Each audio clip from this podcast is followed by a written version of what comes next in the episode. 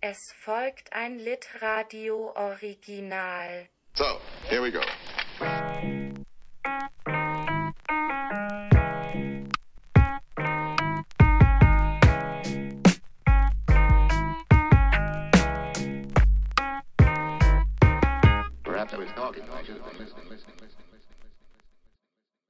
Hallo und schön, dass ihr zuhört. Ähm, mein Name ist Sophie und ihr hört gleich ein Gespräch zwischen mir und Helene Bukowski, das wir auf der Frankfurter Buchmesse aufgenommen haben.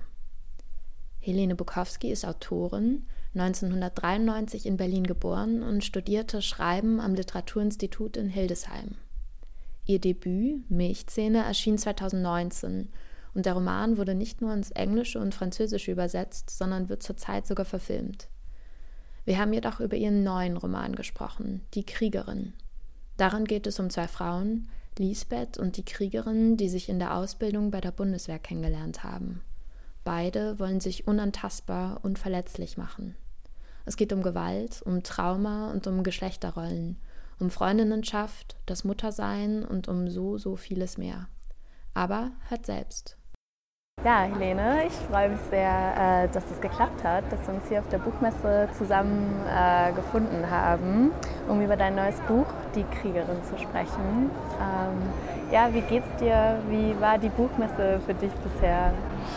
Bisher sehr entspannt. Gestern bin ich in meinem Hotelzimmer eingeschlafen, wo ich noch ausgehen wollte. Nee, also ich finde es äh, sehr schön, treffe viele Leute und freue mich, dass es auch wieder so in Präsenz stattfinden kann. Vielleicht so eine Frage, weil ähm, wir auch einen ja, kleinen Bildungsauftrag hier auf der Buchmesse haben. Was macht eine junge Autorin eigentlich auf einer Buchmesse?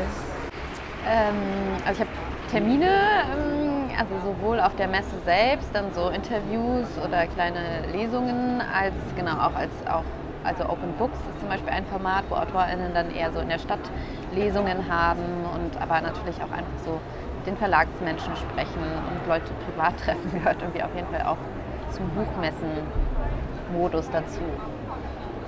Ja, bevor wir ähm, richtig in die Tiefe gehen und über dein Buch sprechen, vielleicht kannst du für die, die es nicht gelesen haben, so eine kleine Zusammenfassung geben. Genau, in der Kriegerin geht es um zwei Frauen, Lisbeth und äh, die Kriegerin, die sich bei der Grundausbildung der Bundeswehr kennenlernen ähm, und eigentlich so sich ähnlich sind, weil sie so ein Bestreben haben, äh, ja eigentlich unverwundbar zu sein und ähm, ja auch so eine starke Sportversessenheit. Und diese beiden Frauen, deren beiden Leben wird so, die begleite ich ähm, genau. Und äh, vielleicht zu Lisbeth kann man noch sagen, dass sie eine Haut hat, die sehr durchlässig ist. Also sie hat so eine starke Neurodermitis. Und es sind aber nicht nur ähm, so Umwelteinflüsse und so, sondern auch äh, Träume und Gefühle von anderen Menschen, die sie so spürt oder die sich auch an ihrer Haut zeigen. Und die Kriegerin ist äh, inzwischen, also äh, zum späteren Zeitpunkt des Buches, ist sie äh, Fallschirmjäger bei der Bundeswehr. Ja, also das habe ich mich auch tatsächlich schon vor dem Lesen gefragt, ähm, wie du dazu gekommen bist, deine Hauptfiguren zu Soldatinnen, beziehungsweise die eine ist eigentlich Ex-Soldatin, ähm, zu machen, weil es ja auch in Deutschland vor allen Dingen ein eher untypischer Beruf ist, gerade als Frau.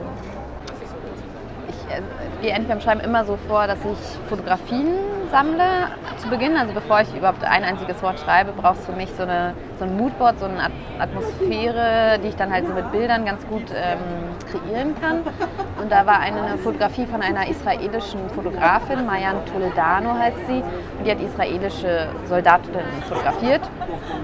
Und dieses Bild habe ich erstmal abgespeichert, ohne wirklich äh, so richtig auf den Inhalt zu achten.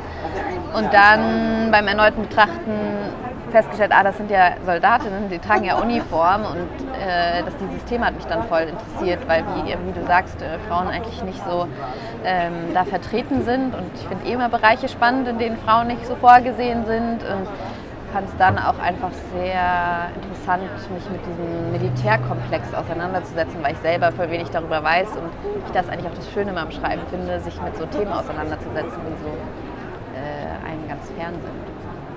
Ja, also das habe ich beim Lesen auch gemerkt, irgendwie, dass ich in meinem Leben, glaube ich, keinen einzigen Berührungspunkt überhaupt mit Militär oder mit Menschen, die irgendwie beim Militär tätig sind, habe. Und ähm, deswegen auch die Frage, weil du ähm, in deinem Buch ja auch sehr so konkrete Erfahrungen auch über Auslandseinsätze schreibst, ähm, wie da dein Rechercheprozess eigentlich ausgesehen hat. Also ich habe erstmal gedacht, okay, ganz klassisch gehe ich über die Bundeswehr direkt und frage dort, ob ich äh, Interviews führen kann. Und das war dann auch möglich. Allerdings habe ich da schnell gemerkt, okay, die äh, gucken halt ja sehr darauf, was so nach außen äh, kommt. Und ich wollte dann auch nicht so offensichtlich oder auch so zeigen, dass es auch natürlich was Kritisches äh, auf eine Art wird. Und äh, bin dann auf den Bund Deutscher Einsatzveteranen gestoßen, die sehr viel so auch Aufklärungsarbeit leisten. Und die waren eher daran interessiert, halt auch, dass Soldatinnen ihre Geschichte erzählen. Und äh, genau, da habe ich auch Interviews geführt.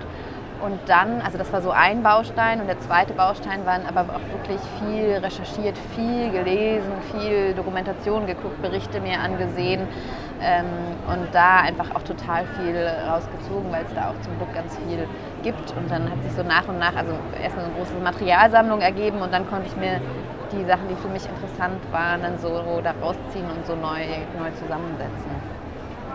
Wie war das für dich, diese Interviews zu führen? Also ich kann mir ja vorstellen, dass es ja auch da schon um irgendwie sehr sensible Inhalte, retraumatisierende Inhalte geht. Ähm genau, das habe ich dann auch, äh, war mir dann auch so sehr schnell klar, dass ich da natürlich geht es dann nicht um so die Erfahrungen an sich, sondern eher, ich fand dann interessant der Umgang der Bundeswehr zum Beispiel danach mit den Traumatisierten ähm, und wie da auch für die gesorgt wird, was einfach äh, auch sehr also nicht sehr gut ist. Und über diese Sachen zu sprechen und auch so ein bisschen, warum diese Menschen sich fürs Militär entschieden haben. Also ich habe so ein bisschen diese traumatisierten, äh, die traumatisierenden Erlebnisse und diese Einsätze an sich in den Interviews eher ausgeklammert und diese Erfahrungen aus den Berichten äh, gezogen. Also, weil, wie du sagst, ne, also es ist, ähm, man ist ja, möchte da dann ja auch nicht so reinpieksen, sondern ähm, hat er ja auch so eine Verantwortung im Gespräch und ähm, genau deswegen habe ich da den Fokus ein bisschen anders gelegt. Ähm, ja, lass uns gern ähm, weiter über deine Figuren sprechen. Das ist ja schon so eine kleine ähm, ja, Charakterisierung der beiden ähm, gegeben. Ich fand es sehr äh, schwer, mich in der Vorbereitung auf ähm, ja, Themen zu reduzieren, weil es, weil es so sehr, sehr facettenreich einfach ist. Ähm, aber ich glaube, was mich äh, beim Lesen so am meisten ja, beschäftigt hat, war so dieses ähm, Thema von ja, so Härte mit sich selbst, ähm, Verletzung, Umgang ähm, mit Verletzungen. Ähm, ja, und beide, das hast du ja auch schon gesagt, beide deine Figuren haben so ein Bedürfnis danach, sich so ähm, von der Außenwelt abzuschotten oder emotional so, eine, so, eine, ja, so einen Schutzwall irgendwie aufzubauen. Und vielleicht kannst du beschreiben, woher bei beiden dieses Bedürfnis kommt. Also bei Lisbeth ist es natürlich vor allen Dingen ihrer Haut geschuldet. Also sie hat diese extreme Durchlässigkeit und sie glaubt dann eigentlich, der einzige Weg damit umzugehen, ist halt so diesen Abstand zu wahren zu allen Menschen. Also alles, was sie berühren könnte, äh, dem geht sie dann so aus dem Weg und denkt nur in diesem Einzelkämpferinnen-Modus ähm, kann sie irgendwie auf eine Art ja auch überleben und äh, findet dann halt auch so, so, eine Sicherheit in so Sport und den eigenen Körper halt so stählern und wie, wie so ein Muskelpanzer dazu zu legen und wieso sie dann auch so äh, interessiert an dieser Bundeswehr ist, weil das da ja nochmal auf die Spitze getrieben wird. Ähm, genau, also das wirklich so als Reaktion auf ihr Haut, Hautleiden. Ähm, und bei der Kriegerin ist es nochmal ein bisschen anders. Also die hat eine, also sie wächst bei ihrer Großmutter auf und die Großmutter ist selbst Kriegstraumatisierte und glaubt eigentlich, dass sie möchte ihrer Enkelin wie so ein, andere, ein anderes Leben ermöglichen und erzieht sie schon zu so einer Kämpferin. Also schickt sie ganz jung in den ähm, Schützenverein und härtet sie so ab, weil sie, also weil die Großmutter irgendwie so der Meinung ist, so nur so kann sie halt irgendwie in dieser Welt, in der wir leben, überleben. Und ähm, genau, also dann folgt diese Kriegerin eigentlich die, diesen Pfad, den die Großmutter ihr da so vorebnet. Ähm, ja, diese emotionale Abschottung oder diese, diese Härte, die beide irgendwie in sich tragen oder dieses ja, Bedürfnis danach, sich abzuhärten, führt ja irgendwie bei beiden auch zu so einer Einsamkeit, weil es ja natürlich auch dazu führt, ähm, sich von zwischenmenschlichen Beziehungen irgendwie zurückzuziehen. Und beim Lesen hatte ich die ganze Zeit irgendwie so ein, so ein ja, so ein, so ein Mitgefühl und die ganze Zeit diesen, dieses Bedürfnis, wann löst sich dieser Knoten? Und ich habe mich gefragt, was brauchen die beiden eigentlich? Was, was hätte anders sein müssen, dass, dass sich das so gelöst hätte oder dass dieser Knoten sich so löst? Wahrscheinlich irgendwie mehr Vorbilder, die zeigen, dass es auch anders möglich sind. Also die Kriegerin hat ja so die Großmutter, aber die ist ja genau auch in, in diesem Modus und äh, Lisbeth hat zwar diese Eltern, die auf so eine Art liebevoll sind, aber die auch irgendwie so ein bisschen in ihren Rollen stecken. Und ich glaube, also unsere Gesellschaft ist ja das ganz viel dieses so, dass man halt nicht die Emotionen zeigt, dass man so sich nicht öffnet und verletzlich zeigt. Und also wenn diese Gesellschaft auch ganz anders mit so diesen Traumata umgehen würde, dann ähm, werden die natürlich auch anders. Ähm, also ich glaube, das ist immer, wenn man irgendwie so Beispiele hat oder VorbilderInnen, dann ähm, ist man auch selbst also sieht dann auch überhaupt so einen anderen Ausweg als diesen, sich so zum Beispiel abzu, abzuhärten. Also ja. Ähm, ja, auch so zu diesem Thema Geschlechterrollen fand ich das auch total spannend, weil ja diese drei präsentesten Figuren, also Lisbeth, die Kriegerin und Malik, der dann später auch nochmal mehr Raum einnimmt, ja, alle drei eigentlich so, ja, so konservativen Geschlechterbildern irgendwie so widersprechen. Also Lisbeth, die hat ja eigentlich den ultimativen Tabubruch begeht, indem sie als ja, sich dieser Mutterrolle so verwehrt und ihr Kind verlässt. Ähm, die Kriegerin, die ja, wie du es schon berichtet hast, irgendwie schon als Kind irgendwie so abgehärtet ist, dadurch irgendwie auch so eine Unfähigkeit hat, äh, zumindest mündlich über ihre Emotionalitäten zu sprechen und dann eben äh, ja, so als Gegenpol dieser Malik, der ähm, ja dann zum alleinerziehenden Vater wird und irgendwie so ein Pol der Fürsorge ist und irgendwie ähm, ja, so eine Sanftheit reinbringt, so eine Geduld. Ähm, war dir das so, also war dir das ein bewusstes Anliegen, gegen so Geschlechterrollen anzuschreiben, so einen Gegenentwurf zu bieten? Also auf jeden Fall. Ich glaube, ich habe mich jetzt nicht so hingesagt und gesagt, ich mache das jetzt, aber selbst auch so in meiner also Lesebiografie oder so merke ich halt, dass mich immer solche Figuren halt mehr interessieren, wo es halt nicht so klischeemäßig ist. Und auch wenn ich so die Welt betrachte, ist sie halt eigentlich auch nicht so klischeemäßig. Und das dann auch irgendwie da so einen äh, Spiegel in diesen, meinen Büchern zu finden, ähm, finde ich halt total spannend, um da auch so eine Sichtbarkeit irgendwie zu generieren, dass es ja diese andere Rollen gibt und dass es gar nicht so zugeschrieben sein muss. Ähm, ja, das also hat mich irgendwie schon immer interessiert und interessiert mich auch bei anderen Büchern. Also sobald die Figuren ja so ein bisschen vielschichtiger sind, ich glaube, so, sobald dann kehrt man sich auch ab von diesen äh, Klischees und ähm, dann werden die Figuren auch für mich auf eine Art lebendiger, als wenn die so schablonenartig da in irgendwelchen Räumen stehen und dann ja auch immer nur so erwartbare Dinge machen. Das finde ich eher langweilig.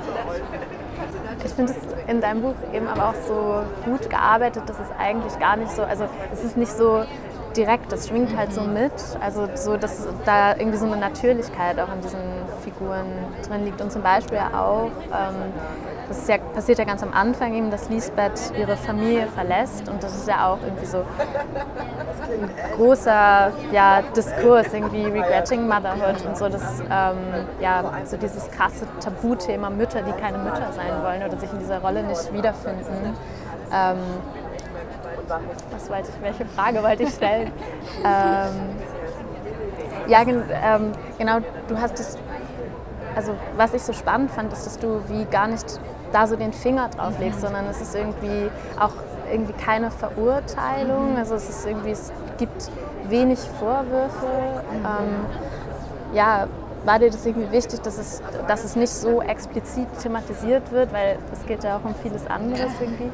Voll, also ich fand irgendwie gut, dass es so eine Beiläufigkeit hat. Also die Frau geht einfach und lässt die halt so alleine und ähm, das ist also, ich, ne, es ist halt manchmal einfach so, dass, das, äh, dass äh, Frauen auch diese Rolle nicht ausfüllen wollen oder können und dann ähm, auch davon zu erzählen, aber es ist halt nicht so zu so okay, die schlimme Mutter. Und dann konzentriert man sich auch nur noch darauf und ähm, begreift die gar nicht mehr so als Person dahinter. Und ich dachte, wenn ich das halt eher so auf diese, ja, wie gesagt, beiläufige Art erzähle, dann ähm, hat es auch nicht so den Fokus, sondern es ist dann eher so ein Aspekt des Romans und man kann Lisbeth auch noch einfach als Lisbeth begreifen und ähm, ist dann nicht so überschattet von diesem, sie hat ihren Mann und das Kind verlassen.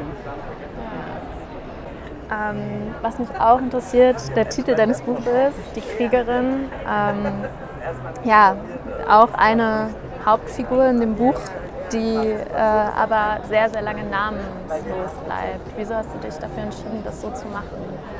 Ganz lustig, weil eigentlich hatten alle gar keinen Namen ganz lange in dem Roman.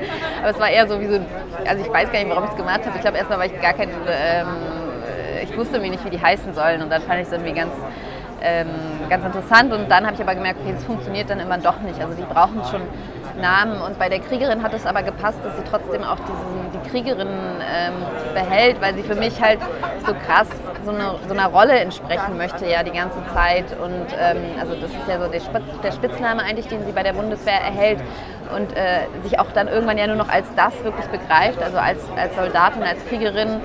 Und ähm, weil es so viel auch in dem Roman für mich äh, um so Rollen geht, also dieses Soldatinnen sein, aber auch diese Mutterrolle oder das Frausein. Also das fand ich dann irgendwie gut, dass es ähm, genau, dass es dieses Kriegerin, Kriegerin dann auch so der Titel wird und auch die Kriegerin diesen Namen so hat.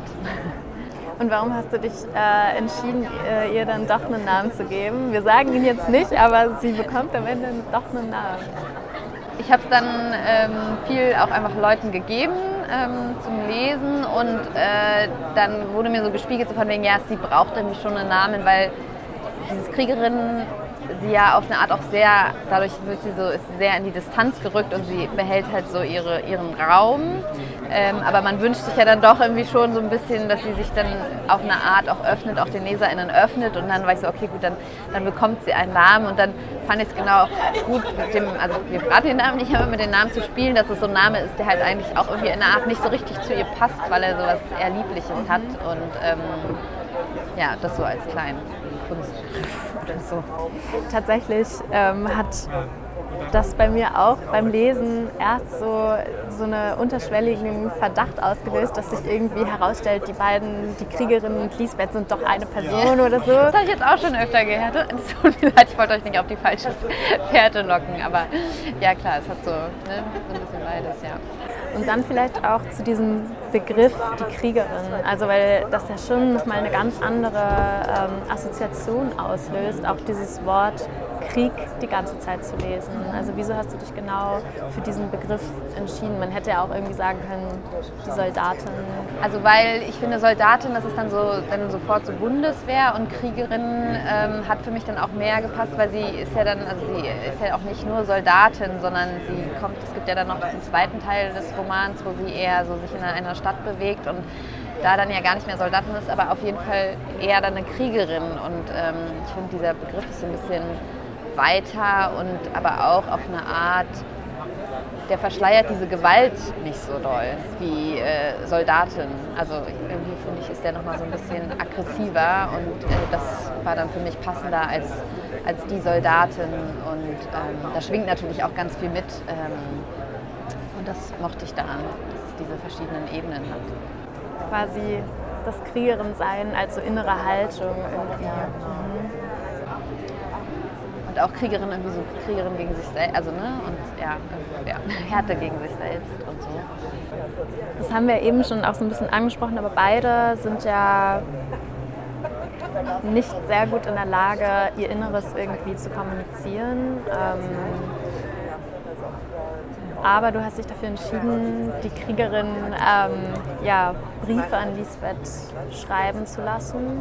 Ähm, warum und warum schreibt Lisbeth eigentlich keine Briefe zurück? Also ich, mich hat so voll diese Briefform interessiert, ähm, einfach so als literarische Form. Ähm, und wollte, habe erstmal so, manchmal muss ich einfach so, sage ich so, ah, ich möchte es irgendwie so reinbringen und weiß noch gar nicht so die Bedeutung. Und dann habe ich aber gemerkt, das passt für mich voll gut, weil diese Frauen miteinander im Gespräch, wenn, also die sind ja immer in diesem Bungalow an der Ostsee und da können sie irgendwie so nicht so richtig miteinander sprechen.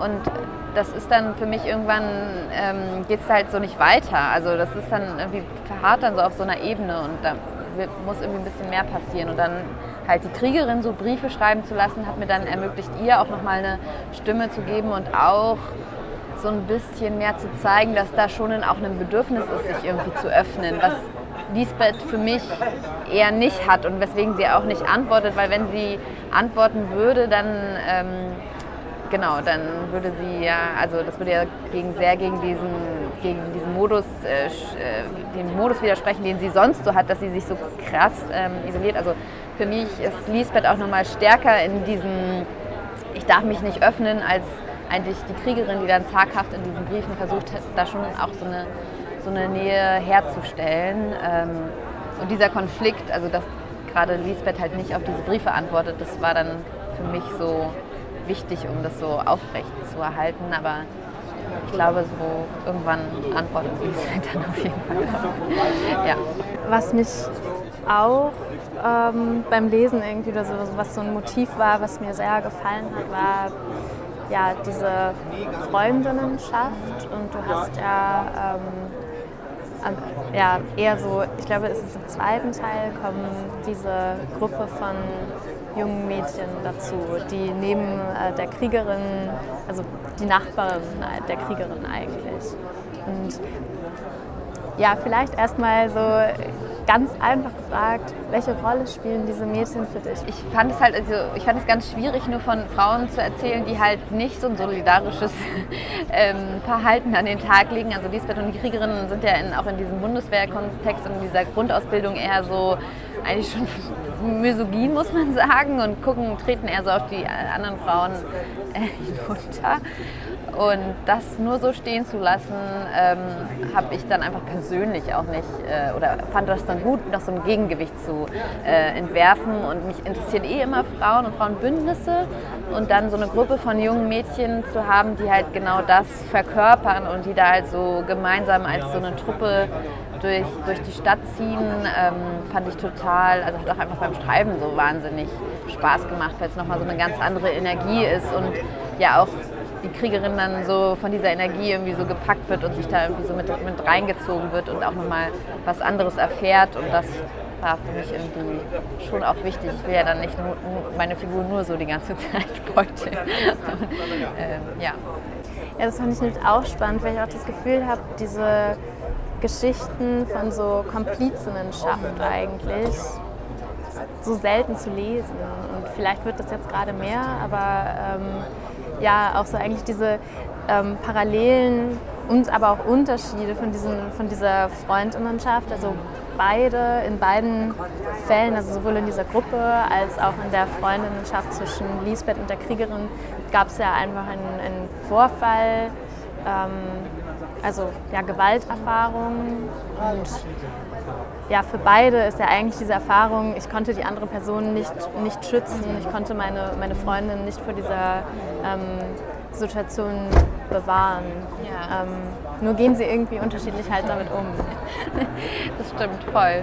Aber also ich glaube, dieses ich, also ich äh, nehme das eher halt so wahr, dass zum Beispiel Freundinnenschaften so unter Frauen ja eine viel größeren, also so in meinem persönlichen Umfeld eine viel größere Nähe und Vertrautheit ne, und Zugewandtheit hat. Und deswegen finde ich es so absurd, wenn man jetzt auch so auf Filme und Serien und Bücher so aus den 90ern, Tausendern Jahren so guckt, wenn also wie wenig da halt von so Frauenfreundschaften erzählt wird, die dann aber auch auf diese Art solidarisch sind und äh, wie komisch da dieses so eher dieses Konkurrenzgedanke so aufrechterhalten wird und also es entspricht halt so gar nicht meiner, meiner Lebensrealität und deswegen finde ich es eigentlich gerade gut, wenn Literatur oder auch an, andere Kunst da irgendwie so andere Geschichten entwirft und ähm, ja. Aber genau, die Kriegerin und Lisbeth haben es noch nicht so ganz, noch nicht ganz raus. Ja. ja, was mich auch interessieren würde, also ich habe dein erstes Buch ähm, tatsächlich äh, zur Vorbereitung für mein Aufgabegespräch in Hildesheim ähm, gelesen und das hat ja auch sehr viel Aufmerksamkeit erfahren. Das wird jetzt auch verfilmt. Und wie ist es jetzt mit einem zweiten Buch? Ist da irgendwie, also ist da eine andere Form von Druck? Ähm, und was mich auch interessieren würde, wie löst man sich eigentlich so emotional dann ähm, ja, von, von seinem Debüt und fängt dann weiter? Also wie schreibt man dann weiter? So. Ähm, also Druck ist klar, ist irgendwie immer da, aber ich finde, das ist also beim Schreiben ja eh auch so. Also ich finde, beim ersten hatte ich auch schon Druck oder habe Druck verspürt, weil ich dachte, okay, das muss ja irgendwie auch äh, irgendwie ganz gut laufen oder ich möchte ja auch, dass es, also es geht ja dann auch darum, dass man dem Buch natürlich auch wünscht, dass es äh, gelesen wird und irgendwie eine Aufmerksamkeit äh, erfährt. Und jetzt ist interessant, weil es sich weniger aufregend auf eine Art anfühlt, sondern mehr so, sich schon so, es ist irgendwie so eine Arbeit. Also weiß nicht, beim ersten dann fährt man so im ersten Mal ist man so im Hotel und fährt so ganz viel Zug und trifft so diese VeranstalterInnen und es ist so alle so, oh krass, und jetzt mache ich das. Und jetzt beim zweiten ist es schon so ein bisschen Routine äh, geworden. Und ähm, ja, aber ich genieße es natürlich einfach trotzdem total. Und also mein Verlag ist halt auch wirklich einfach sehr toll und ich fühle mich da sehr gut betreut und äh, das macht ja dann auch irgendwie immer noch, noch viel aus. Ähm, und ähm, ja, wie das ist, das erste dann auch loszulassen, beziehungsweise dann mit dem zweiten zu beginnen. Also bei mir war es ein bisschen, dass es sich so überlagert hatte, weil ich, als ich mit Milchzähne in so einer Schreibkrise gesteckt habe, habe ich schon mit der Kriegerin eigentlich so leicht angefangen, weil ich dachte, ich brauche einfach ein neues Projekt und werde nie Milchzähne zu Ende schreiben. Und dann habe ich doch Milchzähne und dann hatte ich halt schon was, womit ich so weitermachen konnte. Das war eigentlich ganz angenehm und ähm, es ist aber so, dass dadurch, dass zum Beispiel jetzt Mädchen auch noch verfilmt wird, habe ich es noch nicht ganz auch losgelassen. Also es ist irgendwie noch präsent oder manchmal gibt es auch noch eine Veranstaltung damit und ähm, es steht ja auch irgendwie so noch an meinem Bücherregal und ähm, also ich glaube, so ganz loslassen, also tue ich es wahrscheinlich dann auch gar nicht. Ich weiß nicht, ob das jemals passiert. Ähm, weiß, vielleicht lese ich es dann einfach nochmal in zehn Jahren und habe dann ja auch alles schon wieder vergessen. Dann ist ja auch ganz schön, äh, da so zurück, zurückzukehren zu können. Ähm, und genau, aber ich merke einfach, damit passieren auch immer noch so Sachen. Dadurch äh, musste ich auch noch nicht so den äh, totalen Cut, Cut ziehen. Ich finde es jetzt aber auch schön, diese dass es so diese beiden Bücher gibt und dass es natürlich auch Themen gibt, die im ersten irgendwie schon so anklingen und dann im zweiten auch nochmal mehr oder anders eine Rolle spielen. Und genau, ähm, bin aber auch gespannt natürlich, was dann danach kommt. Ähm, hast du das Gefühl, dass sich so in der Rezeption da was geändert hat? Also ist das so als wenn man so sein Debüt rausbringt, gibt's da, gibt es da wirklich sowas wie so Weltenschutz oder so? Und ist das jetzt weggefallen? Also bei, ähm, auf, äh, bei, bei Mädchen gab es halt, glaube ich, keinen so richtigen Verriss. Und bei der Kriegerin gab es jetzt ja schon so einen Tagesspiegelverriss. Ähm, also vielleicht schon. Ähm, wobei ich auch von äh, befreundeten AutorInnen auch schon, da wurde auch schon das Debüt verrissen. Also ich glaube, es kommt einfach voll, voll darauf an. Und ähm, ich glaube, das ist eh aber ganz wichtig, irgendwie so ein, ja, so was man dafür für ein Verhältnis hat und ähm, wie sehr man das dann auch an sich ranlässt. Ähm, und da irgendwie so entspannt mit irgendwie umzugehen. Also es ist halt so, dass man irgendwas veröffentlicht ne, und es kommt, in die, also es kommt in diese Öffentlichkeit und es ist dann irgendwie dieser Kritik ausgesetzt und das gehört einfach dazu. Und dann, ähm, aber klar, wenn jetzt nur so Verrisse kommen würden, weiß ich auch nicht, wie, wie einfach ich das dann so wegstecken könnte. Ähm, mal sehen. Vielleicht kommen noch ein paar Verrisse. Was mich noch aus einer persönlichen, äh, ja, persönlich einfach interessieren würde, wie deine Schreibroutine dann so normalerweise aussieht, wenn du wirklich so in Hauptproduktionsarbeit äh, bist. Also es gibt dann so Phasen, wo ich so nur schreibe, also und dann auch so nachts schreibe und mich am besten irgendwo einschließe, wo ich nicht so gestört werde. Ähm, und dann, genau, also schreibe mit dem Laptop und dann versuche wirklich einfach so viel Material wie möglich zu generieren und gar nicht so viel zu, also sobald ich halt so viel auch drüber nachdenke und so kritisch bin, dann schlitter ich eigentlich in so eine Blockade und ich schlitter eh immer irgendwann in eine Blockade und dann muss ich das auch auf eine Art akzeptieren und muss dann auch andere Sachen machen oder ich finde dann auch immer voll hilfreich, einfach viel zu lesen. Also ich lese eh sehr viel beim Schreiben. Also ich bin, manche Autoren sind ja auch so, dass sie gar nichts lesen können, weil sie das dann zu sehr beeinflusst, haben sie das Gefühl. Und ich finde es immer eher gerade gut, so viel wie möglich zu lesen gleichzeitig. Und genau, also dann weiß ich, mache ich morgens, stehe ich auf, mache mir einen Kaffee und also Kaffee, sehr viel Kaffee trinken und schreiben. Ähm, und wenn es gut läuft, also ne, ein bisschen Sport ist auch immer ganz gut. Ähm, aber irgendwie so versuchen, da wirklich, wirklich so, mich so ganz hineinzubegeben in die Geschichte. Ähm, aber ne, dafür braucht man ja auch die Zeit und das Geld und die Kapazitäten. Also muss man sich auch erstmal so aufbauen.